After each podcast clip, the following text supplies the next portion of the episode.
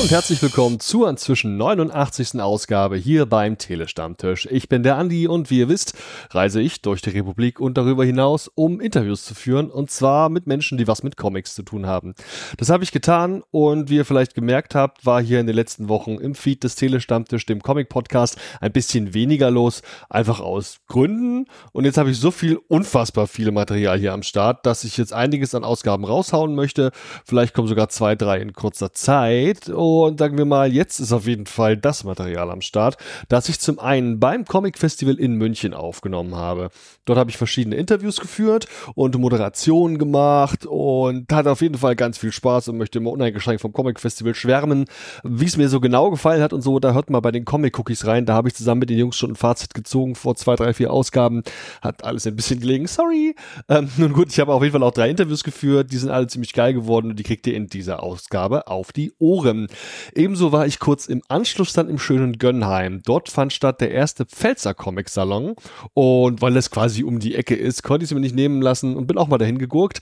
Hab dort auch viele tolle Stunden gehabt und mich auch mit einem der Veranstalter unterhalten. Auch den konnte ich interviewen und auch dieses Gespräch kriegt ihr auf die Ohren. Inzwischen steht fest, dass wir auch 2024 im schönen Gönnheim erneut den zweiten Pfälzer Comic Salon ja bekommen werden. Wird voll toll. Und was genau und wie und wo das in diesem Jahr alles gewesen ist, das kriegt ihr jetzt in diesem vierten Gespräch hier in dieser Podcast-Ausgabe auch noch zu hören. Ja, das war's dann erstmal hierzu. Ich habe noch einiges an Rohmaterial auf der Platte, unter anderem auch noch einmal komplett alles, was ich bei der Konichi aufgenommen habe. Das sind auch mehrere Stunden. Das kommt jetzt zeitnah, das habe ich auch allen Beteiligten versprochen. Mal gucken. Viel Spaß jetzt erstmal hiermit. Ich freue mich auf euer Feedback, das ihr gerne lassen könnt auf den Social Media Plattformen eures Vertrauens. Ich bin seit neuestem auch auf Blue Sky unterwegs, Mastodon ja auch schon ewig. Und E-Mails könnt ihr mir auch schreiben an info.tele-stammtisch.de. Guckt doch gerne mal in die Show Notes, wenn ihr mal ein paar Euro dalassen wollt, um diesen Podcast hier finanziell zu unterstützen und ihn damit ja letztlich auch überhaupt das zu ermöglichen. Denn vieles von dem hier kostet Geld und das kommt nur wieder rein, wenn es irgendwer trägt. weißt Bescheid. Leute, viel Spaß, bis zum nächsten Mal. Tschüss. Wir sitzen draußen in der Sonne. Wir haben so einen der wenigen Sitzplätze gefunden, die es hier beim Comic Festival München gibt. Und ich freue mich doch sehr, jetzt mit zwei Menschen zu sprechen, die haben was veröffentlicht. Das gibt's aber eigentlich schon und zwar auf Englisch. Jetzt gibt es auf Deutsch. Wir wollen trotzdem auf Deutsch miteinander reden und es klingt alles mega kompliziert. Ich freue mich trotzdem total auf das Gespräch. Hallo, ich bin der Andi. Und wer seid ihr? Hi, äh, ich bin Elliot, Elliot Baum. Und ich bin Wilf Tanne. Guten Tag. Mensch, ihr macht Comics, oder? Zum Teil, ja, genau. Ja. Ähm, also hauptberuflich eher Illustration, mhm. ähm, Büchercovers, Concept Art für Spiele zum Beispiel oder TV-Sendungen und nebenberuflich eben Comics, unseren eigenen Comic Heart of Gold. Seit wann macht ihr das denn schon? Ähm, also alles ungefähr seit 2017, 18. Mhm. Ähm, und Heart of Gold war tatsächlich unser erstes professionelles Projekt gemeinsam, auch unser Herzensprojekt. Mhm. Ähm, damit haben wir angefangen, 2018 eben auf Englisch geschrieben, mhm. äh, Englisch veröffentlicht, online tatsächlich, also als Webcomic. Ja. Ähm, und zwar nicht auf Webtoons, weil es das damals kaum gab, sondern vielmehr auf der eigenen Webseite. Und ja, damit hat es dann gestartet und dann haben wir einen Kickstarter gemacht, so, tatsächlich. Mhm. Also 2017 kam der Comic online raus und 18 haben wir ihn dann auf Kickstarter crowdfunded ähm, mit einer wunder wunderbaren Unterstützung von vielen, vielen guten Menschen, also um die 1000 äh, Backer heißt das, also Unterstützer haben wir damals gefunden. Okay, cool. Äh, und haben so eine extrem extravaganten Aufmachung gehabt, also ja. mit so Ledereinband, Goldfolie und alles. Ähm, richtig, ja komplett selbst gepublished und dann eben auch ohne Verlag alles in den Start gebracht mit scheinbar auch einer richtigen Community, die sich da offensichtlich in großen Stückzahlen für interessiert hat. Vielleicht gehen wir trotzdem noch mal einen kleinen Schritt zurück. Mhm. Woher kennt ihr euch eigentlich? ja, gute Frage. Äh, wir haben uns online kennengelernt, haben unsere Zeichnung sozusagen entdeckt und haben dann angefangen miteinander zu sprechen und haben dann auch Ideen ausgetauscht und ziemlich bald haben wir dann auch die Geschichte geschrieben vom Aha. Heart of Gold. Genau, ja. Genau. Und wie war da so die Arbeitsteilung? Wie kam es zu wem? Wer macht was bei euch? Uh, genau, also ich bin der Hauptkünstler mehr oder weniger, das heißt, das ist stilistisch äh, in meinem Stil gehalten. Und ähm, Viv unterstützt mich halt dabei mit. Also es ist viel Feedback, zum Beispiel die Geschichte haben wir gemeinsam geschrieben. Also ein ziemliches Hin und Her. Ähm, die Thumbnails, also die, die kleinen Skizzen ganz am Anfang, haben wir auch gemeinsam Mhm. gemacht und dann ging es halt Richtung Sketches und Inking, das mache ich, also Elliot. Und ähm, Viv und ich haben Farbpaletten ausgearbeitet. Viv hat mit den Farben viel gemacht. Ich habe dann auch ein bisschen drüber geschaut mit Highlights und alles. Lettering ging dann wieder zurück an Viv und Online-Posten, die ganzen Seiten war auch wieder Viv. Das heißt, ihr habt 2017, hast du gemeint, ging es los mit der Mhm. Veröffentlichung. Richtig. Online ist das Ganze erschienen und dann Mhm. gab es es auch gedruckt. Inzwischen seid ihr bei CrossCult gelandet. Genau. Bevor wir gleich natürlich in die Geschichte selbst mal einsteigen, vielleicht noch kurz die Frage zu CrossCult. Wie kam es dazu? Wie kam es zur Zusammenarbeit? Ähm, da waren wir letztens äh, beim Comic Festival, äh, Comic Salon Erlangen Ja. und da haben sie uns entdeckt. Also da war jemand, der äh, hat uns gesehen und hat dann gleich bei CrossCult informiert, dass wir da sind und hat uns weitergeleitet. Da muss Und die waren da auch. Genau so war es. Also da war ein, ein cooler Künstler, leider habe ich gerade den Namen vergessen und der hat uns dann damit äh, gleich äh, verlinkt. Ähm, kam gleich die Chefredakteurin vorbei und Mhm. So fing's an, ja. Super. Mhm. Ähm, hinten drauf steht nämlich auf der Rückseite des Buches, das ich gerade in der Hand halte, Debüt eines deutschsprachigen Künstlerduos. Und bei der Frage des Debüts, da kann man sich so ein bisschen streiten, was ist eigentlich ein Debüt? Ihr seid seit 2017 am Start, ihr seid etablierte Künstler und jetzt steht trotzdem was von dem Debüt. Schreibt man das drauf, damit es sich besser verkauft oder warum? Ich glaube, also im, so in, in dem Sinne ist es schon ein Erstlingswerk von uns. Ähm, Es Ich ist denk- der erste Comic, die erste Geschichte. die erste Geschichte, genau. Debüt, ja, vielleicht ist es ein guter Kassenschlager dadurch geworden. Ja. Ähm, ja, gut möglich. Mhm. Worum geht's denn eigentlich in Heart of Gold? Es scheint um Emotionen zu gehen. Ähm, genau, also in Heart of Gold, das spielt in einer französischen Kleinstadt in den 80er Jahren. Mhm. Und es geht um einen Wunderheiler, Vater Dunant heißt er, der eben mit seinen Händen anscheinend jegliche Krankheiten heilen kann. Und gleichzeitig geht es auch um den Pianisten, also ein Karrierepianist äh, Jonel, Mhm. der ihn aufsucht, denn er hat Albinismus. Und mit Albinismus gibt es ähm, Nystagmus, nennt man das, eine Krankheit, die die, äh, die Sicht verschlechtert. Und das könnte das Ende seiner Karriere bedeuten. Also sucht er diesen, diesen Pfarrer auf, ähm, der ihn aber immer wieder abweist und dadurch fängt Jonel an zu merken, dass irgendwas an dieser Heilung faul ist. Also ein bisschen Krimi, Mystery und halt viel Drama natürlich. Vorne drauf steht der erste Akt, das heißt, da gibt's noch mehr. Genau. Wie viel gibt's denn? Ist es auf Englisch denn schon abgeschlossen? Äh, nein, noch nicht. Also der zweite Band ist schon fertig, kann man online ebenso auch lesen, äh, müssen wir noch auf Englisch drucken. Und im Idealfall gibt es vier Bände, Mhm. ähm, genau, wobei wir jetzt ein bisschen Pause machen, um uns ein bisschen auf Freelance zu konzentrieren. Verstehe, okay. Jetzt, wo das Buch fertig ist, müsst ihr wahrscheinlich auch, äh, müsst oder könnt oder dürft ihr die äh, Veranstaltung auch fürs Comic Festival wahrnehmen. Ich weiß nicht, erzählt doch mal so ein bisschen eure Eindrücke vom Festival. Wie ist das Publikum drauf? Vielleicht auch, wenn man es mit anderen Veranstaltungen vergleicht. Wir hatten im Vorgespräch gemeint, auch Erlangen kennt ihr schon. Erzählt mal so ein bisschen, wie sind eure Eindrücke jetzt von diesem Jahr München? Ähm, ich muss sagen, das Comic Festival Erlangen war sehr ähm, äh, überraschend. Also es kamen viele, die uns schon kannten und auch Heart of Gold kannten und auch ein paar neue, also die Heart of Gold noch nicht äh, gelesen haben. Also es gab viele Interess Interessenten und hier gibt es vorwiegend Leute, die uns überhaupt nicht kennen und Ja. das Buch zum ersten Mal kaufen auf Deutsch und das, das freut mich eigentlich sehr. Vielleicht, weil das Publikum hier vielleicht noch nicht den Zugang über den Webcomic halt letztlich hatte. Ne? Ja. das ist ein anderes Publikum, sein, könnte man ja. sagen, ja. Voll, voll. Jetzt ist ja dieser Hass Priester, Pastor, ich verwechsel immer die Bezeichnung Priester, ne? Priester, ja. Ist es geeignet, religiöse Gefühle zu verletzen? Wir sind schließlich in Bayern, da ist die Kirche ein großes Thema. ähm, wir sind, ich meine, wir sind respektvoll natürlich. Ja.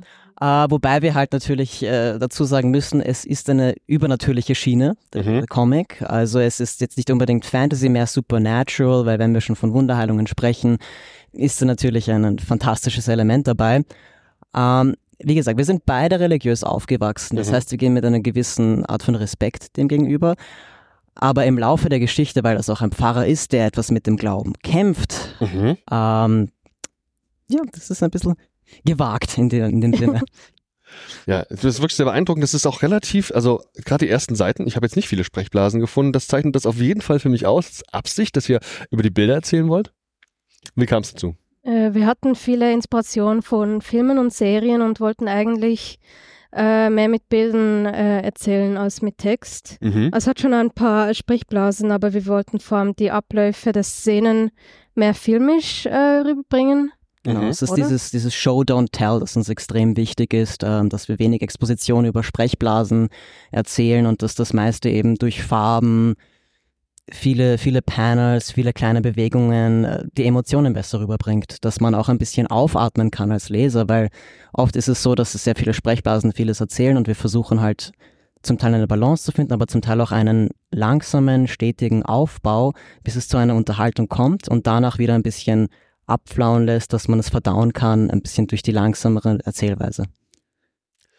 Allein durchs Blättern und vor allem auch durch die Farbwahl, durch quasi eure, eure Farbpalette, die ihr letztlich gewählt habt, wirkt ein bisschen kühl, ein bisschen distanziert und vor allem wirkt es ruhig und still, möchte ich eigentlich sagen, dadurch ja auch. Ist es ein Comic mit einer introvertierten Figur im Zentrum? Ja, absolut. Also der, der Janel, der ist, der das Ganze untersucht und äh, mehr herausfindet über den Priester. Der ist mehr eine Beobachterfigur am Anfang und beobachtet eigentlich, wie der andere Charakter mit den Leuten ist und was er macht. Und äh, ja, ich weiß nicht, wie ich das besser Mhm. erklären soll.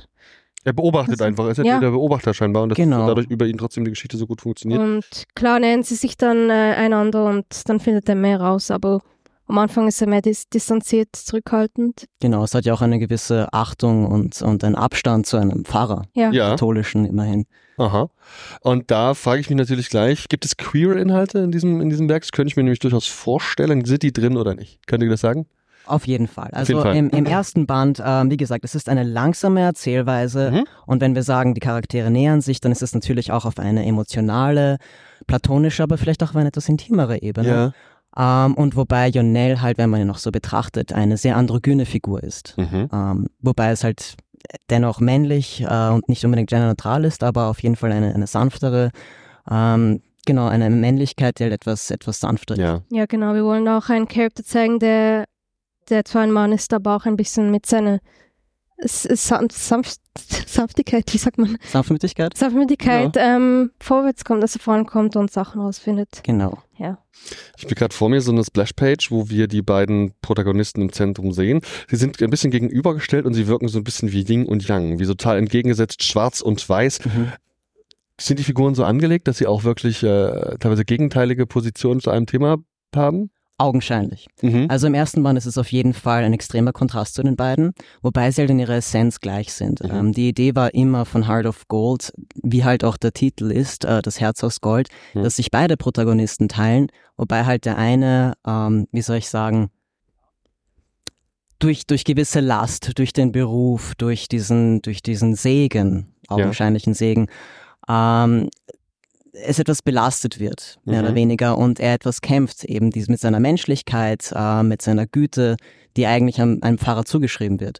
Wobei jedoch dieser Karrierepianist, Jonel, ähm, ein herzensguter Mensch ist und dem ein bisschen im Kontrast steht. Also etwas, das einen Charakter verloren hat und versucht gar nicht wiederzufinden und das etwas ist, das Jonel etwas herausfordert von ihm. Was mich wirklich äh, bei dem, was ich jetzt hier durchblätter, wo ich positiv überrascht ist, dass vergleichbare Geschichten auch gern in Kurzform sehr viel expliziter werden. Ich habe nicht den Eindruck, als wäre das hier sonderlich expliziert. Ich, vielleicht habe es nicht gelesen, das weiß ich, weiß, ich hätte anders vorbereitet sein können, aber wenn man so ein bisschen guckt, rein Interpretation spielt das Thema Sünde eine Rolle. Eigentlich nicht. Also das, was uns auch wichtig ist, nachdem wir, nachdem es ein queerer Comic ist und Mhm. die Hauptfigur ähm, homosexuell oder bi ist, Ja. Äh, wir wollten nicht unbedingt diese ganze Catholic Guilt in den Ja. Vordergrund Okay, stellen. okay. Ähm, Mhm. also dass es nicht, dass, dass Homosexualität nicht als etwas Schlechtes oder etwas porträtiert wird, womit er wirklich kämpft. Etwas anderes steht im Vordergrund für ihn. Es ist eingeteilt in verschiedene Kapitel und das Mhm. letzte Kapitel, soweit ich das hier sehe, das ist mir vom Artwork, ist das nochmal ein bisschen anders gewesen. Kann das sein? Und wenn ja, was ist da am Ende noch dran? Ein Chor heißt es. Erzählt mal, was ist das? Ah, das war eine Kurzgeschichte, die wir vor allem im Rahmen vom Kickstarter ähm, gemacht haben. Mhm. Das war ein Stretch Goal. Und da wollten wir eine kleine Hintergrundgeschichte von einem Charakter zeigen. Und beim Band 1 wäre das INL und beim Band 2 machen wir dann eine Kurzgeschichte über Dunant. Und da haben wir gedacht, um es ein bisschen aufzumischen, mache ich vor allem die Kunst. Und Ja. äh, da tritt Elliot ein bisschen in den Hintergrund. Ja, meine, mein Stil und ja, ein kleines Extra. Und da, da, da ähm, übernimmst du dann eher so die beratende Funktion, so wie, wie, wie du das sonst andere, andere Genau, Ja. genau. Okay. So, Da haben wir immer noch zusammen die Geschichte geschrieben und äh, äh, skizziert. Ja. Aber ja, der Stil ist. Fantastisch. Band 2 ist fertig, wird irgendwann demnächst kommen. Wenn der hier voll durchgeschlagen ist und alle den leer gekauft haben, dann muss der zweite natürlich auch irgendwann erscheinen. Und ihr arbeitet bald wieder nach eurer Pause dann am dritten. Richtig, ja? Genau. Super. Dann würde ich sagen, vielen Dank für das Gespräch und fürs Vorstellen eures Werkes Heart of Gold. Ich wünsche euch ganz viel Erfolg bei CrossCult mit der Veröffentlichung, den ihr auch schon eher habt, aber noch mehr Erfolg halt, keine Ahnung.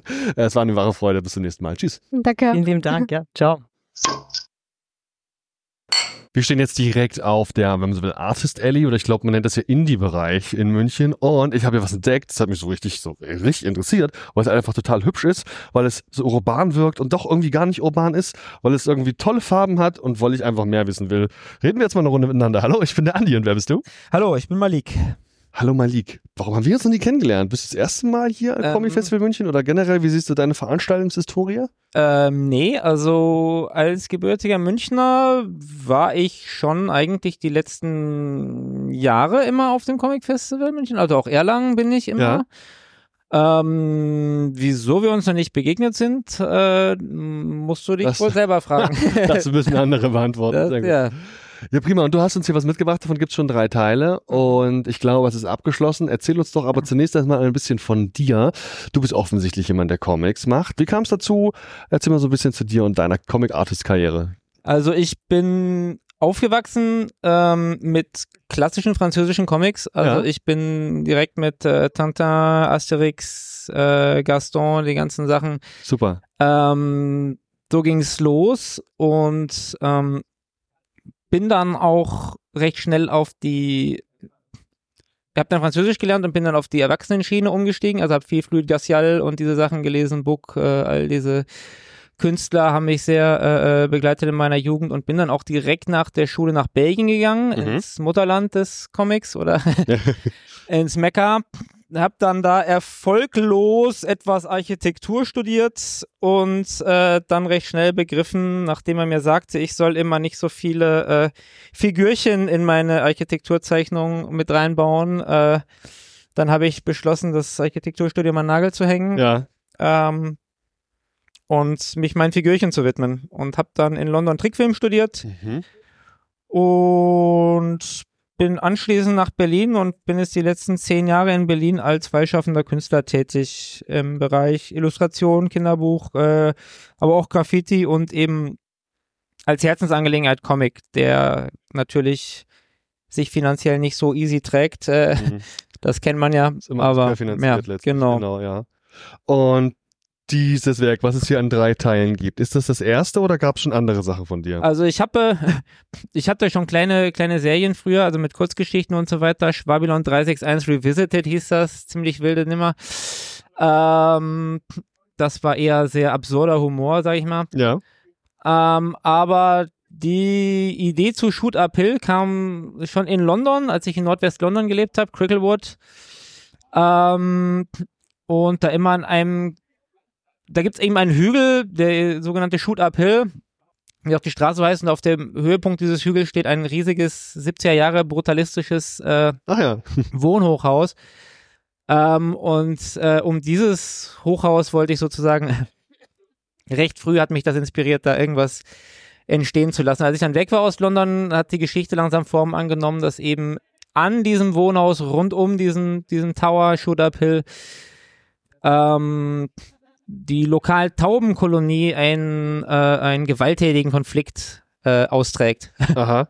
Ist das die Interpretation von dir? Das ist meine Interpretation. Ähm, kommt eigentlich selten vor, weil die Taube ja äh, äh, ähm, eigentlich ein sehr individualistisches Wesen ist, das sich eigentlich auf solche äh, äh, Späßchen nicht einlassen würde. Also es gibt natürlich Gewalt unter Tauben, aber äh, und es gibt das Phänomen, dass Tauben ähm, mobben, also gemeinsam auf eine schwache oder verletzte Taube losgehen, aber dass sich sozusagen äh, Sch- Taubenschwärme gegeneinander verbünden, ist eigentlich von der Struktur der Taubengesellschaft ein Ding der Unmöglichkeit, Aha. weil die Taube eben, ähm, ja, und jetzt muss ich tatsächlich den Bogen zum Buch schlagen. Das spielt auch eine Rolle im Buch. Also es gibt auch einen Sachteil im Buch, The Modern Bird nenne ich das.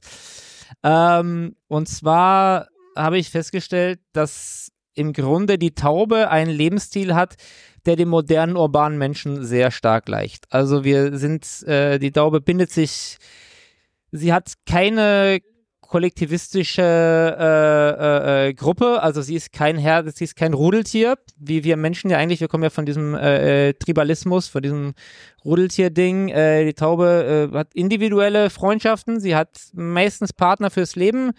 Die Familie spielt eine Rolle, aber ansonsten bewegt sie sich frei. Taubenschwärme formieren sich äh, ziemlich spontan und es gibt keinerlei Loyalitäten unterhalb der Tauben. In Taubenkolonien ist also, wo Platz ist, kann man sich niederlassen. Und man kann sich auch mit anderen Vögeln mischen, zum Beispiel. Man kennt ja die großen Seevögelkolonien. Und letztendlich hat sich die Menschheit meiner Meinung nach den Tauben angepasst. Also wir leben heute so, wie Tauben eigentlich schon immer oder viele Vögel schon immer gelebt haben. Mhm. Also wir sind global vernetzt, äh, wir können überall hinfliegen. Äh, wir äh, leben mit unseren Nachbarn Tür an Tür, können sie aber auch wunderbar ignorieren und gehen stattdessen lieber woanders hin, um uns da mit unseren Freunden zu treffen. Ja. Und so dieses, dieses, äh, die Taube ist auch komplett anarchisch organisiert. Also es gibt keine Hierarchien, es gibt keine Alpha-Männchen, es gibt keine äh, also genau, die Taube ist eigentlich von vornherein perfekt auf das Leben in der, in der modernen Großstadt äh, eingestellt und sie ist ja auch mit der Urbanisierung überhaupt erst äh, in unsere Breitengrade gekommen. Also auf ja. wenn ich, wenn ich in, in, in Oberbayern in den Wald gehe, da finde ich keine Taube. Also zumindest keine Felsentaube. Da finde ich Ringeltauben und ähnliche Tauben, die ja ganz anders organisiert sind, ganz andere, ganz andere Tiere okay. sind. Ähm, ich merke schon, du bist ja ganz schön drin. Ich bin in der Materie ja, drin. Ich habe mich, hab mich, hab mich ja sehr viel mit Tauben nicht, beschäftigt. Nicht nur den Wikipedia-Artikel gelesen, ich habe mich, nein, ich habe mich sehr viel mit Tauben beschäftigt und es ist mir auch ein großes Anliegen, äh, den Ruf der Taube etwas äh, ähm, zu, wie sagt er, was ist das Wort, was ich suche, zu verbessern, ja, ja. ein Wort, den zu äh, den Ruf der Taube wiederherzustellen. Wiederherzustellen, genau. Also der, der hat sehr schlechten Ruf bekommen. Ähm, ich begründe das mit einem gewissen Selbsthass der Menschheit, weil wir einfach die Taube und die Ratte, die sind, die finden sich super zurecht bei uns, die fühlen sich wunderbar wohl in unseren Städten, weil die genauso ticken wie wir. Beides auch sehr intelligente Tiere und äh, das mögen wir nicht. Also das mhm. ist uns zu ähnlich, das mögen wir nicht. Wir mögen dann lieber so jemand wie den Tiger, der ganz anders ist, der ist auch im Wald. Okay. Der, den finden wir schön, wenn er weit weg ist, wenn er uns nahe kommt, haben wir dann auch sehr schnell ein Problem. Aber ähm, die deine ganzen zoologischen Kenntnisse ja. sind sicherlich nur ein Teilaspekt. Da sind nur ein Teilaspekt. Da gibt es sicherlich auch eine Handlung und Protagonisten, vielleicht genau. sogar Menschen. Welchen Anteil nehmen die ein und worum geht es eigentlich? Ähm, die Menschen ähm, nehmen einen eher ähm, unbedeutenden, könnte man sagen, Anteil ein. Also es geht vor allem um eine Hauptperson, der eigentlich nur mit zwei weiteren Menschen kommuniziert, einem Arbeitskollegen und seiner Vermieterin. Mhm. Ansonsten ist sehr viel innerer Monolog. Es geht um einen jungen Immigranten, so wie ich auch einer war in London. Ähm, mein alter Ego, Pavel, kommt da an, ähm, ohne einen Pfennig in der Tasche, verdient sich als Rikscha-Fahrer, auch das alles autobiografisch äh, geprägt und hat eben viel Zeit, die Dinge um sich zu beobachten, geht viel spazieren und bemerkt eben als erster, was passiert. Und der Rest der Stadt scheint sich da erstmal gar nicht für zu interessieren, weil es sind ja nur Tauben und äh, tote Tauben sind ja nur echt nichts Neues. Ne? Ich könnte mir sehr gut vorstellen, dass in dem Comic natürlich auch Themen eine Rolle spielen, die, sagen wir mal, eine gewisse Sozialkritik darstellen. Ja, dass wir natürlich, du hast jetzt das, äh, das Thema ja auch angesprochen, meinetwegen Integration. Ähm, sind das Themen, die wir auch finden in deiner Reihe in ja. deinem Werk? Also die, die, die, Themenkomplexe sind zum einen äh, Krieg und Frieden, Pazifismus. Es gibt in dem Buch, also äh, im, im, Zentrum des Buches steht gewissermaßen das Wortspiel zwischen Pazifismus und Passivismus, ähm, wo ja eine gewisse äh, Ähnlichkeit auch besteht. Also man kann ja Pazifist sein, indem man einfach nichts macht. Das ist sehr bequemer Pazifismus, äh, äh, indem man sich einfach aus allem raushält. Und dann gibt es natürlich noch Aktivismus. Äh, und genau, und der junge Mann, Pavel, äh, der möchte sehr gerne, also sehr viel tun. Ja. Äh, weil wir Gewalt nicht sehr gut aushalten. Also wenn Gewalt vor unseren Augen stattfindet, das schreckt uns ab, dann wollen wir, dann haben wir einen sehr starken Drang, da was zu unternehmen. Und es ist, genau, ist aber nicht so einfach, weil die einzelnen Konfliktparteien sind halt alles Tauben. Ja. Und äh, es ist für ihn nicht sehr einfach, da überhaupt durchzublicken, wer hier eigentlich wer ist und geschweige denn, wer die Guten und die Bösen sind, wenn man solche Begriffe überhaupt verwenden ja, kann. Ja. Und ja, inspiriert ist das Ganze natürlich von den Events, die die letzte Dekade geprägt haben. Also das ging los äh, mit Syrien und dem, dem, dem arabischen Frühling mhm. und all diesen Konflikten, die da hochgepoppt sind und äh, die uns ja auch alle irgendwie äh, vor diese Frage gestellt haben. Also gerade im Syrien-Konflikt war es ja auch schon das Problem, dass sich sehr schnell äh, ähm, als, als zweite Kriegspartei sozusagen der IS gebildet hat. Äh, und dann hatte man die Wahl zwischen Assad und dem IS sozusagen, wenn man jetzt, wenn man jetzt eine Stellung beziehen wollte, Ja. äh, weil natürlich die, die, die eigentlich äh, äh, äh, die Kräfte, die man gerne unterstützt hätte, sehr schnell in den Hintergrund gerückt sind. Und genau das habe ich eben, das sind eben, sag ich mal, war der gedankliche Hintergrund, der mich irgendwie da in diese, diese Hilflosigkeit wollte ich darstellen. Also diese Hilflosigkeit des Betrachters, der eigentlich nichts damit zu tun hat, aber das, es kommt zu ihm, weil es äh, auf Dauer kommt der Krieg zu dir, wenn, wenn er nur lang genug anhält, da lässt sich gar nichts machen. Und äh, genau, über diese Hilflosigkeit dieser Dekade und dieses ja etwas bedrückende Gefühl, das uns alle irgendwie beschlichen hat, dass sich da etwas, etwas aufstaut, was sich jetzt ja auch irgendwie äh, äh, mit Putin und Taiwan und bestimmten Dingen zu entladen droht, noch viel stärker als es. Genau. Beim Blättern durch den Comic fallen mir verhältnismäßig wenig Sprechblasen auf. Würdest du Ja. sagen, es ist tendenziell ein stiller Comic? Es ist tendenziell ein stiller Comic. Ähm, es ist sehr wenig Dialog, weil der äh, äh, es ist sehr viel, wenn überhaupt innerer Monolog. Ähm, ich habe die die Sprache ist sehr reduziert und sehr ausgefeilt, würde ich sagen. Also ich habe tatsächlich, da liegt jedes Wort auf der Goldwaage. Äh, äh, da habe ich sehr lange dran, äh, wie an einem Du schreibst ja Haiku. komplett auf Englisch auch? Ja, ne? genau, habe ich Mhm. komplett auf Englisch geschrieben, aber wie an einem Haiku habe ich da wirklich jedes Wort, äh, äh, da ist sehr wenig dem Zufall überlassen, auch was die Hintergrundzeichnung und so weiter betrifft. Also wenn im Hintergrund Schriftzüge zu sehen sind oder ich glaube, das hat meistens noch eine zweite Bedeutung. Also die Ach Orte, ja, die Wahl der Orte ist ist jetzt für Londoner vielleicht interessanter, aber Ja. die Wahl der Orte und die, diese Dinge, das ist eigentlich alles sehr durchkomponiert tatsächlich. Deswegen hat es auch sehr lange gedauert, bis ich dieses Buch fertig hatte. Also die Rätsel sind mit integriert, eine Mhm. zweite äh, Entertainment-Ebene quasi während des Genusses. Lass doch mal, wir sind hier ein Audio-Podcast, ein bisschen aufs Artwork zu sprechen kommen, das für mich wirklich heraussticht. Ich finde, wie gesagt, also sowohl das Lineart als auch farblich von der Farbpalette echt sehr ansprechend und ich würde generell sagen, auch durch Setting bedingt, dass letztlich auch ein urbaner Comic ist, was ich auch mal sehr interessant finde, da äh, irgendwelche, ja, also einfach Artworks zu sehen. Vielleicht kannst du aus deiner Sicht mal ein bisschen beschreiben, was zeichnet dein Artwork aus? Du hast mir im Vorgespräch schon gesagt, innerhalb der drei Wände ist es Stück für Stück besser geworden. Ja. es wäre ja auch eine Schande, wenn es nicht so wäre.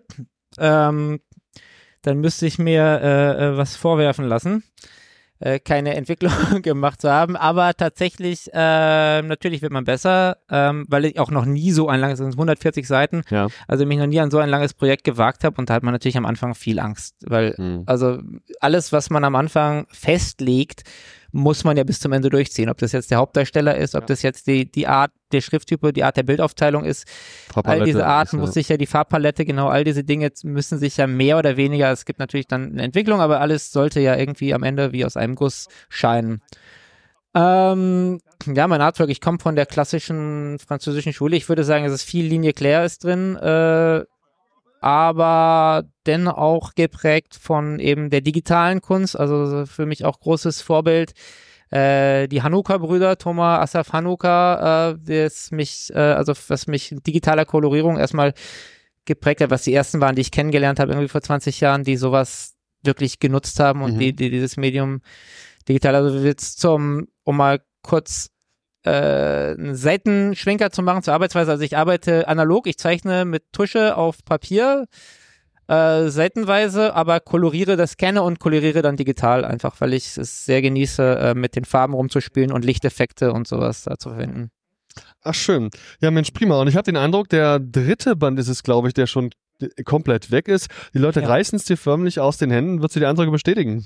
Ähm, ja, es, es, es läuft sehr gut. Also wie gesagt, äh, wie du gerade erwähntest, ich habe den dritte Band ist jetzt ausverkauft. Hm. Ähm, und äh, sozusagen ist die ganze Auflage, also ich habe den drei Bänden innerhalb von drei Jahren immer jeweils eine Auflage gemacht und letztendlich sind jetzt diese paar Bücher, die hier noch liegen, äh, 10, 12 Bücher, äh, alles, was noch da ist.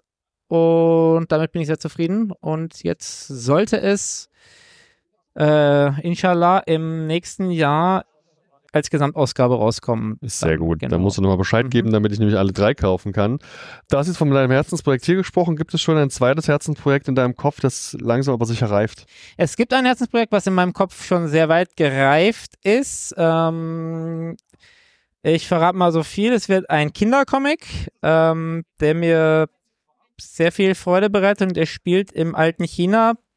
Wer jetzt meinen Stand sieht, der sieht also, dass da sehr viel China-Bezug Ja. bereits, bereits Asiatische da ist. Offensichtlichkeit, ja. Äh, äh, genau, und er spielt im alten China und äh, genau, das ist, ist eine Abenteuergeschichte.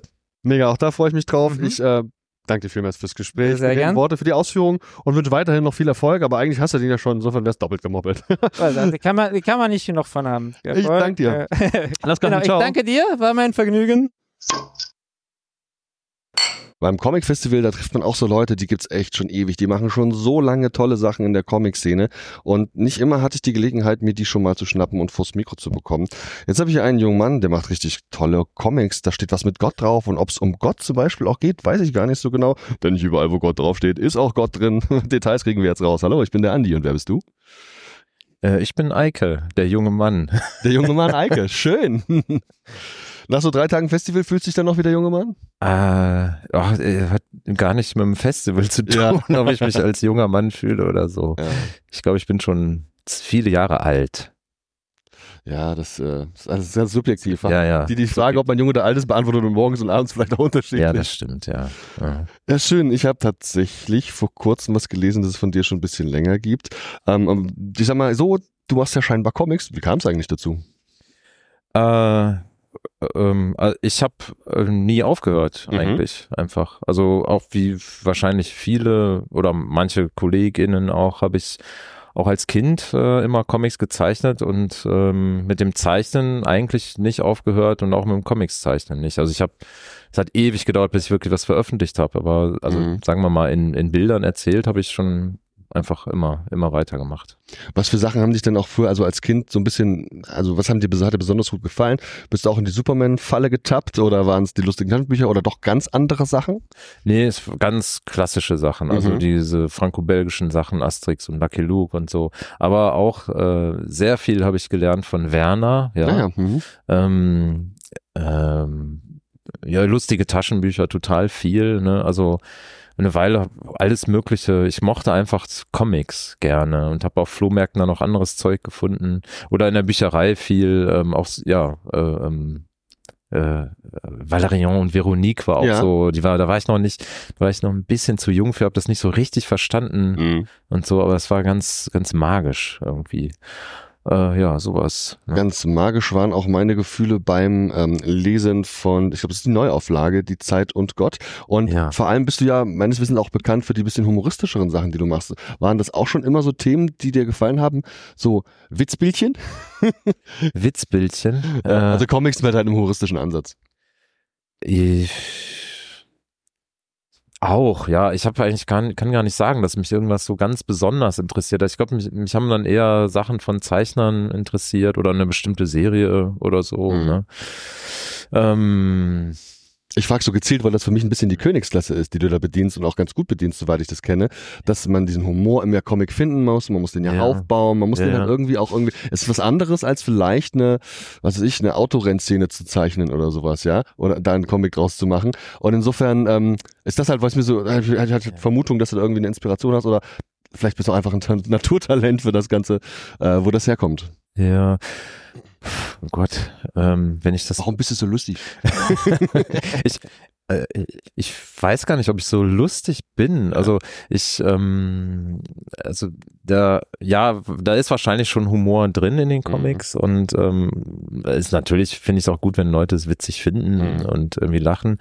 Ähm, Okay. aber äh, ja, also klar, gibt, natürlich gibt's äh, Vorbilder, gibt's Inspiration. Ich glaube, in erster Linie, irgendwann habe ich angefangen, mich sehr für so absurde Sachen zu interessieren. Und Mhm. ähm, also es geht natürlich immer noch absurd, aber da war dann so, so Katz und Gold beispielsweise waren so Vorbilder, die ähm, ganz abgefahrene, für mich ganz abgefahrene Ideen hatten oder auch Phil ähm, mit Diddy und Stulle Ja. der so ganz seltsame Wendungen immer hatte. Also im Grunde genommen, also dieser ähm, Humor, der aus dem Absurden entsteht, das war irgendwie, glaube ich, wo es mich irgendwie hingezogen hat.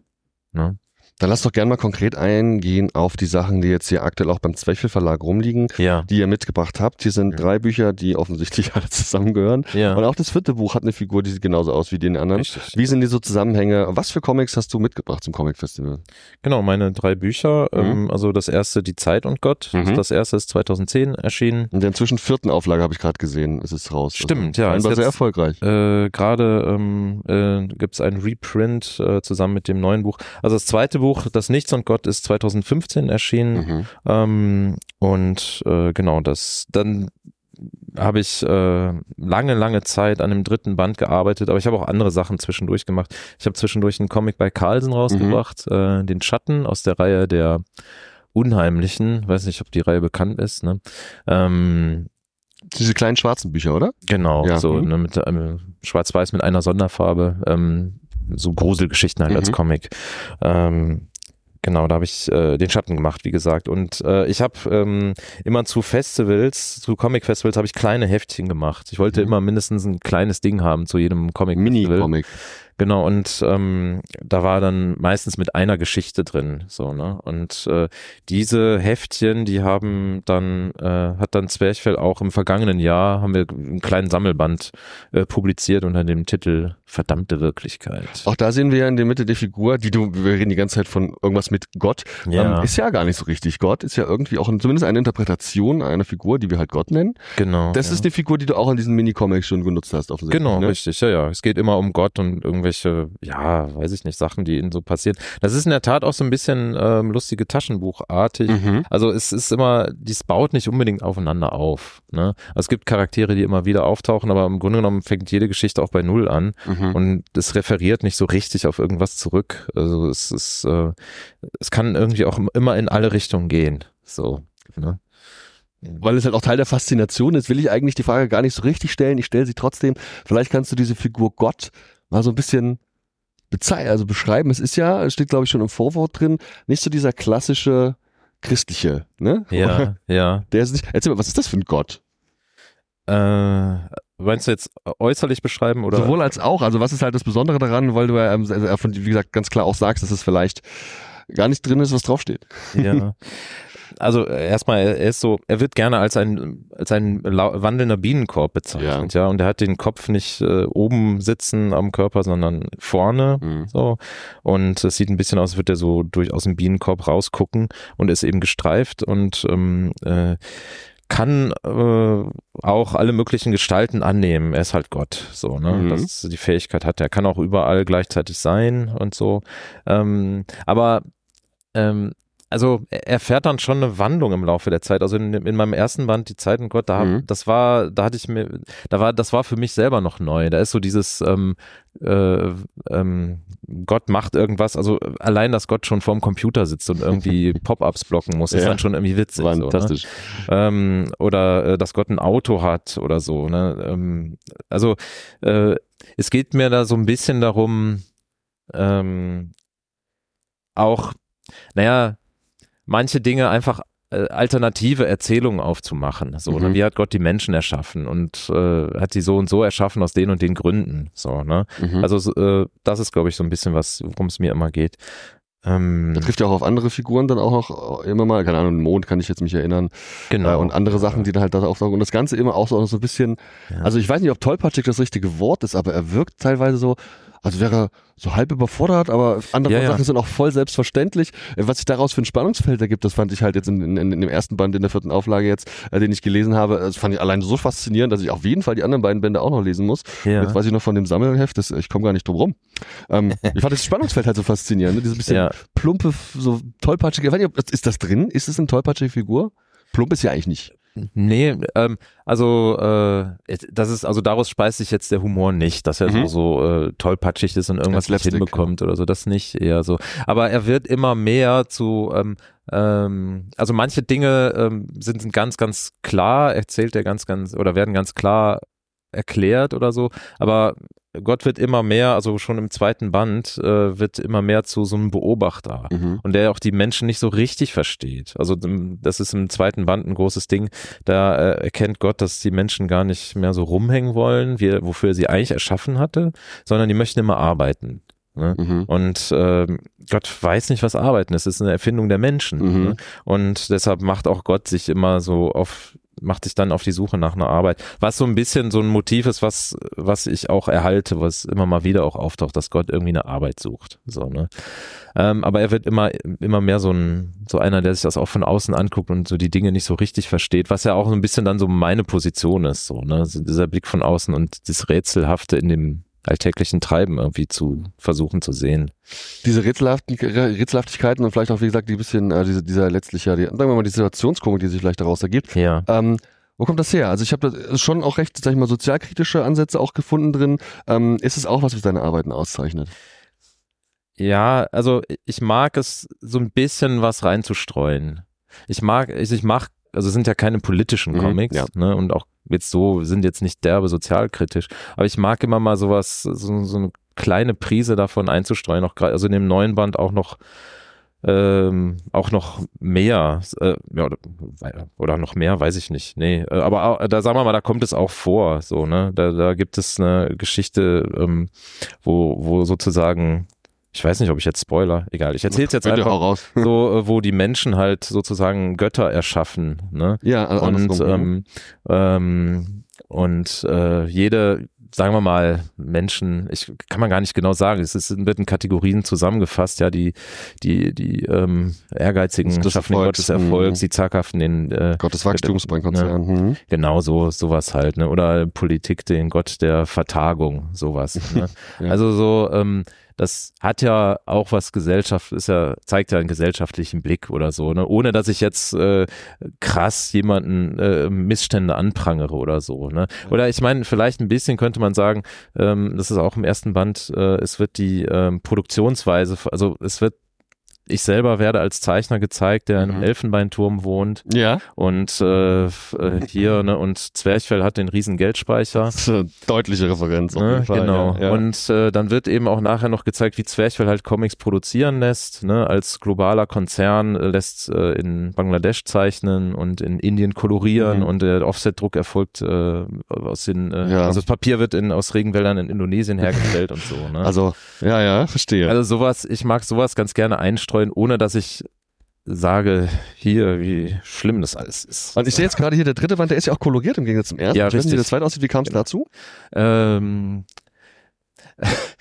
war in der Tat dann schon, also dass der Verlag sagte, Bund ist auch gut. Mach doch mal, ja, ja. mach doch mal in Farbe, ja. ne? so verkauft sich besser. Und äh, ich habe dann selber, ich habe lange, lange, ähm, also ich habe immer noch so eher so eine Vorliebe für Schwarz-Weiß mhm. auch, ne? Aber ähm, ich und mich lange auch eher gesträubt gegen Farbe und dachte, ich kann das ja gar nicht. Ich habe dann auf Instagram so ein bisschen ähm, damit experimentiert. Ne? Mhm. Ich habe so eine kleine Serie, so Gott als äh, irgendwas. Ich weiß gar nicht, ob du das kennst. Deine Instagram-Page so, ne? kenne ich noch nicht, nein. Ja, ähm, ich weiß nicht, ich äh, guck jetzt mal ganz lange Zeit. Weil wenn wir nämlich schon bei einer Frage, die ich letztlich auch anschließen würde, weil ich ja. nicht so ganz sicher bin, wie du generell so zu diesem Webcomic-Thema stehst. Ich bin mir da eben jetzt nicht ganz sicher, ob es von dir was gab. Scheinbar ist es so. Äh, weil das könnte ich mir tatsächlich sehr gut vorstellen. Auch ja. solche Sachen auch online auf der Website oder wo auch immer funktionieren. Ähm, wie siehst du das mit Instagram? Das war jetzt ja scheinbar ein Experiment mal, oder? Genau, also äh, mein Experiment war, ich habe äh, immer so, so kleine Vierer-Dinger gemacht. Ich suche jetzt mal gerade eins. So ist es Also cool, zweimal zwei Panel. Äh, es sind immer so, so Vierer-Dinger. Ich habe jetzt hier Gott als Ritter, mhm. Gott als Gitter, Gott ja. als Dritter, Gott als Gewitter. Fantastisch. Also es soll sich okay. immer ein bisschen reimen, ja. immer so, so ein Vierer-Ding sein. Okay, so, okay. Ne? Hm. Und ähm, sowas habe ich gemacht und da habe ich auch trainiert, also geübt zu, äh, zu kolorieren sozusagen. Okay, okay. Ja, sehr, ne? ja. Und ähm, ich habe jetzt länger nichts mehr in die Richtung gemacht, aber eigentlich war das eine, eine so eine ganz, ganz gute Sache. War denn das Feedback von deinen Lesenden? Bestimmt anderes auch, weil es auch andere Lesende waren, als jetzt vom gedruckten Buch, oder? Äh, das kann ich gar nicht so genau sagen. Mhm. Also dann, ich habe, also Instagram ist auch der einzige Social Media Kanal, den ich bediene und da kriege ich dann Feedback äh, von, weiß ich nicht, den äh, äh, Leuten aus dem Inter, aus dem Internet als auch den Leuten, die gedruckte Okay. Bücher lesen, ja. Dann finden alle den Weg auf die große Plattform, genau. ja, ja. Äh, genau. ja, geil. Also ich freue mich mega drauf, jetzt noch auch die anderen Sachen von dir zu Ja. entdecken, Mhm. weil ich es eben auch so lustig fand. Ich weiß, das Grüne wird mir jetzt zwei Tage ausgeliehen. Das muss ich, äh, ich komme nur vorbei. ähm, ja, Mensch, ähm, gleich letzte Worte noch hier zum Comic Festival München. Wie läuft für dich? Wie bist du zufrieden? Du hast bestimmt noch andere Veranstaltungen schon erlebt. Wenn du mal Vergleiche ziehen möchtest, wir haben hier dieses Jahr in München auch diese Ausnahmesituation mit der äh, anderen Location, als wir sie sonst haben. Ich weiß nicht, ob du da andere, die andere Location kennst. Erzähl mal ein bisschen, wie läuft für dich dieses Jahr? Ähm, also es ist, ähm, ich finde es total gut, ne? Es ist äh, total nett. Ähm, es ist äh, cozy auch, Ja. ne? Es ist so ein bisschen äh, ähm, kleiner so als jetzt äh, beispielsweise auch Erlangen oder ähm, jetzt vor ein paar Wochen war die Comic-Invasion in Berlin, Mhm. das war richtig, äh, richtig voll und, und groß und so, ne? Aber ähm, ich, also, vielleicht kann ich das kurz erzählen. Ich Ja. hatte gestern, glaube ich, den, den Höhepunkt da. Ähm, da kam äh, ein, äh, ein junger Leser, Mhm. ja, mit seiner Mutter und äh, hatte am Tag vorher hatten, hatten die Comics von mir gekauft oder einen Comic von mir gekauft und kam dann gestern wieder und wollte noch einen kaufen und hat mir eine Fanzeichnung gemacht. Ach, klasse. Total süß, ne? Hatte so, also Gott gezeichnet und dann wieder da sitzt und überlegt, was wird wohl mein nächster Comic sein? das ist ja echt süß. Total süß, ja, das hat, äh, das war echt, äh, also das sind eh für mich diese Sachen, es gibt immer mal wieder so kleine Interaktionen mit Leuten, die die äh, Sachen, die meine Comics lesen Ja. oder so, das ist immer das Allerschönste, da gibt's ein paar nette Geschichten. Und genau, aber München, ähm, ich finde ein bisschen schade, es ist alles so sehr weit auseinander, so relativ, ne, also Mhm. wenn man sich eine Ausstellung angucken will, äh, aber sonst Atmosphäre finde ich alles total nett, so, ne, Mhm. es, ähm, ähm, finde ich, ähm, also bislang, also total nette Leute hier auch. Ja, ne? absolut. Ja. Gute Stimmung, eine Sommerveranstaltung auch. Viele Kinder sehe ich tatsächlich hier auch. und Das überrascht mich, finde ich gut. Ja, stimmt. Wir haben auch einige Kinder am Stand, ja, ja. Das Auch die, schön. die kommen offensichtlich, äh, habe ich ja auch mit äh, einem Comic-Artist zu tun, der alle Generationen anspricht, was mich persönlich sehr, sehr freut. Und damit sind äh, langfristig alle abgedeckt. Ja, Mensch, äh, lieber Eike, vielen, vielen Dank für das Gespräch. Danke dir. Für ja. äh, deine Comics auch. Äh, ich freue mich drauf, das weiterzulesen. Bis dann. Danke dir. Tschüss. Danke, ciao.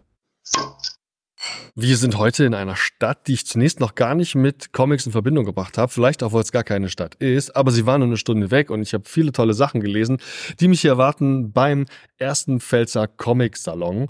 Und ich bin doch sehr gespannt, was mich hier so erwartet. Hab jetzt also auch mal einen der Mitorganisatoren hier am Start, der uns erzählen möchte, was uns hier beim Comic Salon, den gibt's doch schon, eigentlich so erwartet. Hallo, ich bin der Andi und wer bist du? Ich bin Burkhard und bin hier einer der Projektleiter von dem ersten Pfälzer Comic Salon. Und das ist eine, ja, eine Fantasiegeburt aus einem illustren Abend, weil wir ja schon in Gönnheim, ich würde es eher als Dorf bezeichnen, wir sind 1300 Einwohner und mitten in der Pfalz, wir liegen mitten zwischen Weinbergen und da, wo Leute gerne Urlaub machen. Und wir machen seit sieben Jahren schon dieses Wein Street Art Festival. Also Straßenkünstler aus aller Welt kommen zu uns und sind einmal im Jahr ein Wochenende dabei, den Ort bunt zu machen, Straßen zu bemalen, Fassaden zu bemalen.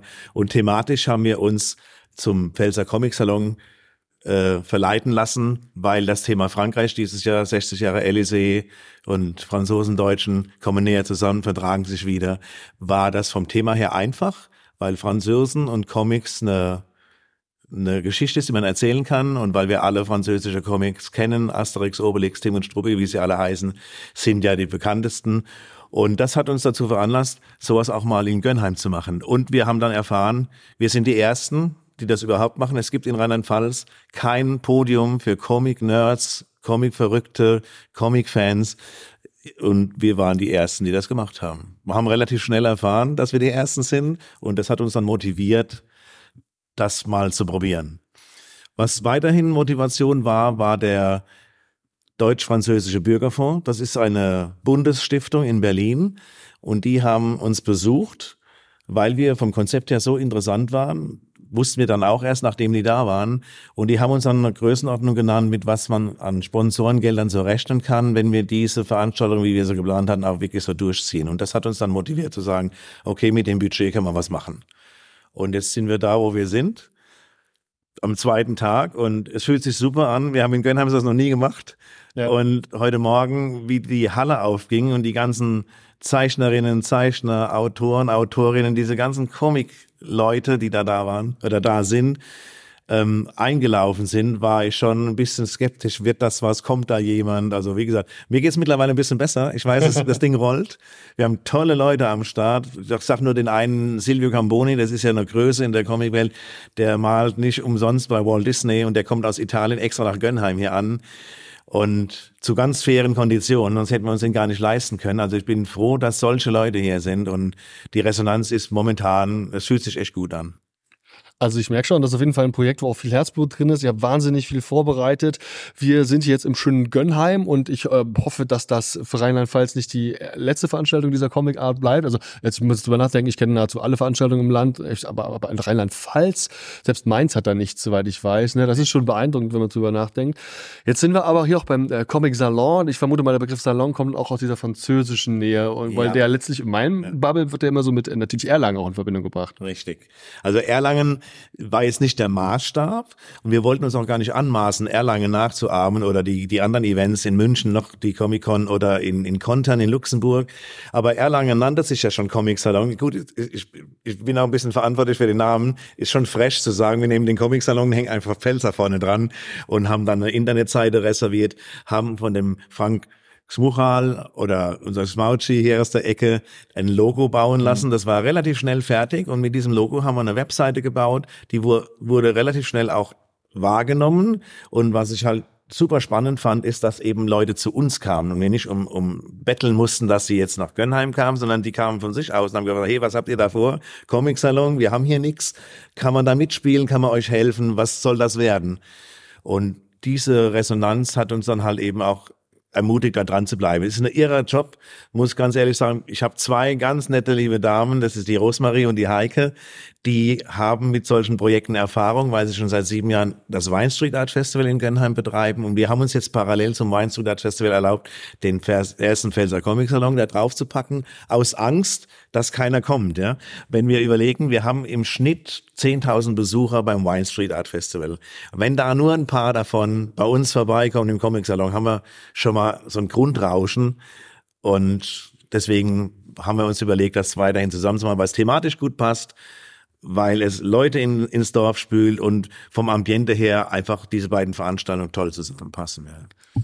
Der Frank hat mir vorhin schon erzählt, dass wenn man durch die Stadt läuft, hat man viele von so Graffitis, generell Bilder, also tatsächlich eine, ähm, ein, ist ein Dorf oder eine Stadt? Was ist Gönnheim? Gönnheim ist ein Dorf, wir haben 1300 Einwohner, ich glaube nicht, dass wir Stadt werden wollen. Okay. Das ist so, wie wir hier leben, ja. extrem gemütlich hier. Ja. Na, auf jeden Fall scheinbar eine sehr kunstaffine, äh, ein ja. kunstaffines Dorf und deswegen ja auch super eigentlich. Äh, Gerade in Kombination mit Bein, um sich dann eben auch mal den Comic zu gönnen und die ganzen tollen Leute, die ihr habt.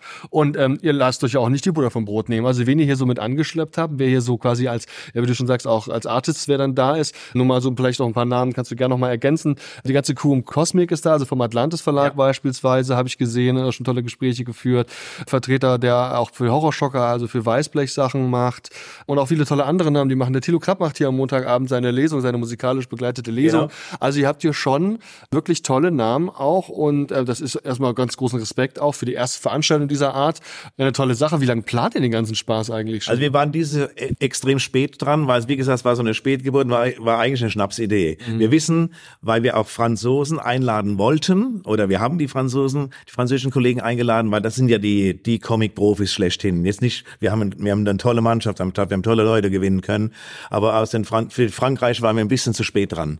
Die Franzosen haben in, den, in der kurzen Zeit nicht genug hinbekommen und viele sind auch anderweitig verplant. Von daher muss man, wenn man so ein Projekt beim nächsten Mal angeht. Ich gehe stark davon aus, dass wir einen zweiten Pfälzer Comic Salon haben werden, weil die Resonanz heute schon so gut ist, dass es es wäre schade, wenn man das alles, was wir bis jetzt erreicht haben, einfach so wieder in der Versenkung verschwinden lässt, weil die meiste Arbeit ist getan. Die Abläufe sind mittlerweile ein bisschen klarer. Ich wünsche mir, dass vielleicht ein paar mehr Leute noch mithelfen, logistisch als auch als auch ein bisschen von der Organisation her. Das sind halt mit, mit drei, vier Leuten ist es ein bisschen dünn, aber gut, wir haben im Dorf relativ kurze Wege, man kann schnell was organisieren, weil es ist jeder da und man weiß, wo jeder zu erreichen ist. Von daher also ich würde es wieder machen nächstes Jahr, obwohl es ein anstrengender Job ist, muss ich ganz ehrlich sagen. Wenn ich es vorher gewusst hätte, ich weiß nicht, ob wir das Ding gemacht hätten, aber, ja. aber es entschädigt momentan, so wie das Ganze rollt gerade, entschädigt es schon sehr. Und die Resonanz von den Besuchern, auch von den Comic-Profis, die ja schon überall waren. Und ich frage jetzt sicherheitshalber, und wie, wie fühlt es sich an für euch? Habt ihr die Kisten umsonst ausgeladen? Und nee, bis jetzt gab es nur positive Resonanz. Und wenn das so bleibt, dann sind wir nächstes Jahr garantiert wieder am Start. Bin ich mir ziemlich sicher.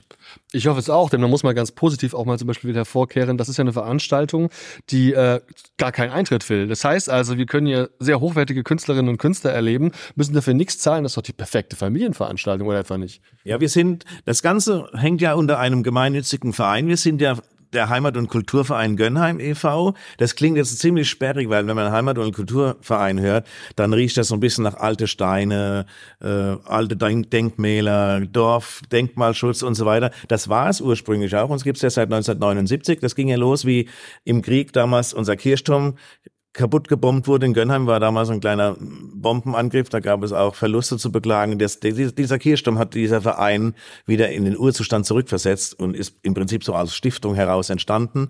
Und dann halt die Jahre danach immer noch so ein bisschen Brauchtumspflege. Das gibt's in in Gönnheim und der Region noch sehr sehr viel. Und die Idee war halt mit diesem Comic-Salon mehr jugendlicheres oder jung gebliebenes Publikum anzusprechen. Also Eltern mit ihren Kindern. Wir leiden wie alle Vereine unter Nachwuchsmangel. Und die Thematik Kultur und Heimat ist schon ziemlich schwierig. Und von daher ist die Resonanz, wie wir sie jetzt haben, wir haben ein paar neue Mitglieder gewinnen können aufgrund dieses Comic-Salons. Und das sagt mir, wir haben vieles richtig gemacht. Und ich denke, wenn das so weitergeht, dann, dann werden wir da noch ein paar mehr neue Gesichter bei uns im Verein sehen. Und EV heißt halt, wir müssen gemeinnützig sein.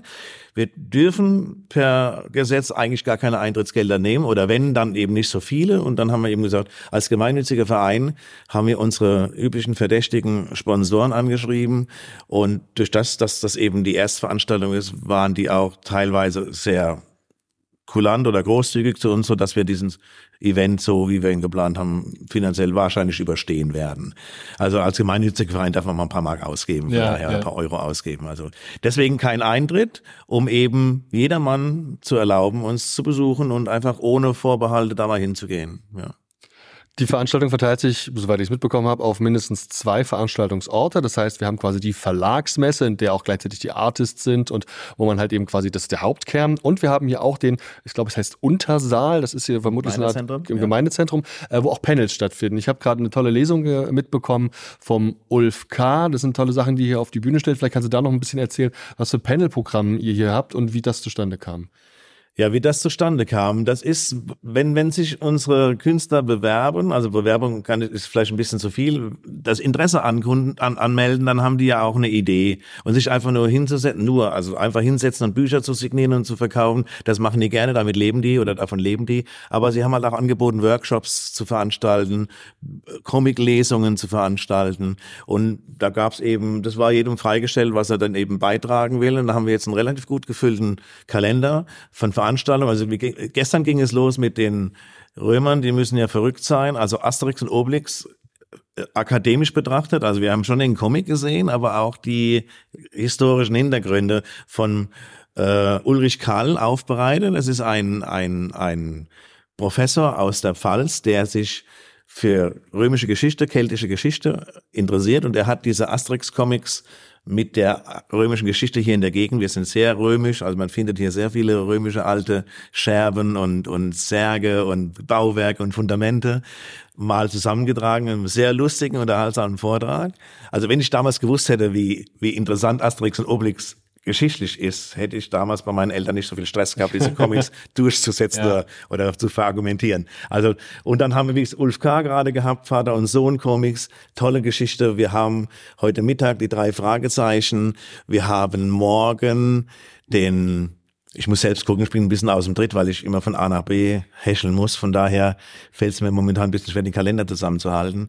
Heute Abend ein, ein sehr interessantes Thema. Wir sind heute Abend in Weingut Blaul in der Ludwigstraße 42. Die haben eine super schöne Weinprobierstube mit Kreuzgewölbe und ein sehr historisches Gebäude. Und da haben wir diese Grafiknovelle von Gerda und Kurt am Start. Das ist eine Oscar-prämierte biografische Geschichte von einer Holocaust-Überlebenden, die ihre Erlebnisse in Comicform präsentiert. Es ist ein, es ist ein spannendes, also sehr, sehr komplexes Thema, aber die Art und Weise, das rüberzubringen, ist so interessant, dass wir jetzt schon absehen, dass das eine vollgestopfte Veranstaltung wird. Also wir müssen momentan reservieren, weil wir sonst die Leute nicht alle unterbringen. Also Interesse ist da. Wir haben, wir haben am Start von lustig bis ernst oder, oder aufwendiger Comic alles da. Und ich sage immer wieder, die Leute, die gekommen sind, die kommen ja nicht, weil ich sie dazu zwinge. Und wir als, als Premieren. Wir haben auch nicht das Budget, um die großen Namen einzuladen, aber wir haben große Namen da. Und das, sag mal, das ehrt uns schon, dass man uns da A für voll nimmt, dass wir das probieren und auch da ein, ein Markt dafür da ist. Und sie haben uns alle bestätigt, wir sind das erste Mal in Rheinland-Pfalz auf so einer Veranstaltung. Das hat es noch nie gegeben. Von daher ja. Wie steht ihr dem Thema Manga gegenüber? Wäre das was, was du dir für den zweiten Comic-Salon vorstellen kannst? Kann ich mir vorstellen. Wir haben auch drüber nachgedacht, aber haben dann erfahren müssen, wenn das Thema Manga zum Start kommt, dann wird es hier wahrscheinlich zum Ausnahmezustand kommen. Wir wollen jetzt mal gucken, wie sich Comics generell anfühlt. Ich habe ja auch Comic auch alles in einen Topf geschmissen. Da war ja Manga, da war äh, Marvel, da war ja alles zusammen in einem Topf. Aber ich habe ja gelernt, dass Comic ja nicht nur dass das Comic schon ein bisschen eingeschränkt wird vom von der Thematik her. Manga, ja, wenn wenn es die Möglichkeit gibt, würde ich auch gerne Manga machen. Das spricht wieder ein komplett anderes Publikum oder noch weiteres Publikum an. Und wenn dann noch die Cosplayer an den Start kommen, dann kann ich mir vorstellen, dass wir hier in Gönnheim ja, das weiß ich nicht, was dann passiert. Ich weiß selbst noch nicht so genau, was das noch wird an dem Wochenende. Aber durchaus, warum nicht? Also Manga muss ich ernst nehmen oder nehmen wir ernst und alles, was da noch so dazu kommt, wenn die Fans dann kommen, ja, sehr gut. Nicht abgeneigt, ja. Wunderbar. Weil da spricht der letzte dann auch den zweiten Punkt, dann nehme ich auch gleich an, so ein bisschen die Entwicklungsmöglichkeiten des Salons. Ja, also was gibt's überhaupt hier für Veranstaltungsorte? Wenn irgendwann halt voll ist, ist voll. Und dann kann man auch nicht mehr sich so sehr viel entwickeln. Was könntest du dir noch vorstellen? Was würdest du gerne hier erleben? Was fehlt dir vielleicht noch? Was hättest du gerne gehabt? Jetzt am zweiten Tag ist es schwer, ist schwer, die Frage zu beantworten. Was fehlt mir? Das würde ich gerne am Montagabend nochmal beantworten wollen, die Frage. Äh, momentan sind wir mit dem, mit dem Programm im Kalender ziemlich ausgereizt. Also logistisch geht nicht mehr. Wir haben, wir haben hier nicht nur die zwei Spielstätten Festsaal und, und Untersaal. Wir haben noch zwei weitere Spielstätten. Das ist, wie gesagt, das Weingut Blau da oben an der, an der Kurve mit dem schönen historischen Weinprobierzimmer mit Kreuzgewölbe. Und wir haben das protestantische Gemeindehaus hinter der Kirche. Da haben wir auch noch einen Saal, da stellt der Peter Kronhagel mit seiner lieben Frau die Comic-Historie praktisch dar. Das ist ein, das ist ein versierter, erfahrener Sammler, der alles hat, was es von Comics irgendwann mal gab. Also die Streifenheftchen ab den 40er Jahren bis heute in Anführungszeichen. Er steht mit Rat und Tat zur Seite, man kann da kaufen, man kann sich da beraten lassen. Die Frau hat Kuchen gebacken und verkauft ja, Kaffee. Toll. Also extrem familiär, super chillig und gemütlich und hat acht Vitrinen voll mit, mit Exponaten und hat da Dioramen gebaut, themenbezogen. Also ist durchaus mal wert, sich das anzugucken. Oder wie gesagt, wenn alles vorbei ist, dann werden wir es irgendwo im Internet veröffentlichen. Bei Instagram sind wir unterwegs. Und wie gesagt, jetzt bin ich auch Podcaster, habe ich gelernt. Von daher was würde ich mir wünschen? Ich würde mir wünschen, dass die Leute ehrlich mit ihrer Kritik zu uns kommen. Wenn was gefallen hat, höre ich das auch gerne. Wenn was nicht gefallen hat, möchte ich das auch gerne wissen. Nicht, weil ich das nicht vertrage. Ich möchte es gerne besser machen. Ja? Wir haben eine Internetseite gebaut, die ist aus, dem, aus der Hüfte geschossen. Das ist für mich eine Scrapbook-Sammlung. Da ist mit Design und so noch nicht wirklich verwirklicht. Wir haben das, was wir bekommen haben, ins Internet gepackt, haben es ein bisschen sortiert, damit man noch, noch mal was findet, so ein bisschen. Ich hätte gerne auch Kritik in Form von Tipps ich bin kein, kein, kein, kein Grafiker und kein Designer, aber wenn ich jetzt wertvolle Tipps mit nach Hause nehmen kann, um in Zukunft professioneller dazustehen, weil ich bin der Meinung, wenn wir was machen in Gönnheim, dann machen wir es einmal und dann richtig. Wir lernen dazu, wir werden ja. jedes Jahr besser. Ja. Der Erfolg gibt uns recht, wenn man die Veranstaltungen, die wir sonst so hatten, oder haben anguckt. Wir haben wirklich internationales Publikum und Künstler da. Die würden nicht nach Gönnheim kommen. Die waren eine Woche vorher noch in Hongkong oder in San Francisco oder in New York und dann in Gönnheim. Wenn ich die frage, warum, what the hell machst du hier in Gönnheim? Verfahren, verflogen, keine Ahnung. Dann kommen die, gerade bei euch ist es so gemütlich, so schön, mhm. so, die Leute haben, man hat einen direkten Bezug zum Publikum und das ist das, was Künstler eigentlich wollen. Und klar, wir sind bereit, Geld auszugeben, weil Kunst, die nichts kostet, ist für mich keine Kunst, weil die Leute leben alle davon, die kommen motiviert hierher und die möchte ich mir doch, dass sie motiviert wieder gehen. Das ist bei den Komikern in Anführungszeichen so, wie auch bei den Wine Street Art Festival Malern und wie sie alle heißen. Ich wünsche mir, dass es beim nächsten Mal wieder so wird und dass es, ja, weiterentwickelt, ja, und ich liebe Kritik. Ja, prima. Ich meine, gemütlich und familiär waren Worte, die du benutzt hast. Ich glaube, das ist wirklich auch ein schönes Fazit auf meine Perspektive, die ich jetzt hatte von den ersten Stunden hier beim ersten Pfälzer Comic Salon. Vielen lieben Dank fürs Gespräch und weiterhin noch viel Erfolg. Wir sehen uns nächstes Jahr. Gehe ich von aus. Wir sehen uns nächstes Jahr. Ciao. Danke. Ciao. Sehr geehrte Damen und Herren, wertes Publikum, liebe Hörende, vielen Dank für eure Aufmerksamkeit und Zeit. Ich hoffe sehr, euch hat gefallen, was ihr gerade gehört habt. Wir, die Redaktion des Telestammtisch, betreiben ein semi-professionelles Podcast-Projekt zum Selbstmitmachen. Also meldet euch bei uns, wir beißen auf. Außerdem freuen wir uns immer über Feedback via Social Media und E-Mail sowie euren finanziellen Support. Ebenso frohlocken wir förmlich über Bewertungen auf den gängigen Podcast-Plattformen. Wer möchte, darf uns gern immer und überall empfehlen. Alle relevanten Links findet ihr in den Show Notes. Vielen Dank und bis zum nächsten Mal. Euer Andi.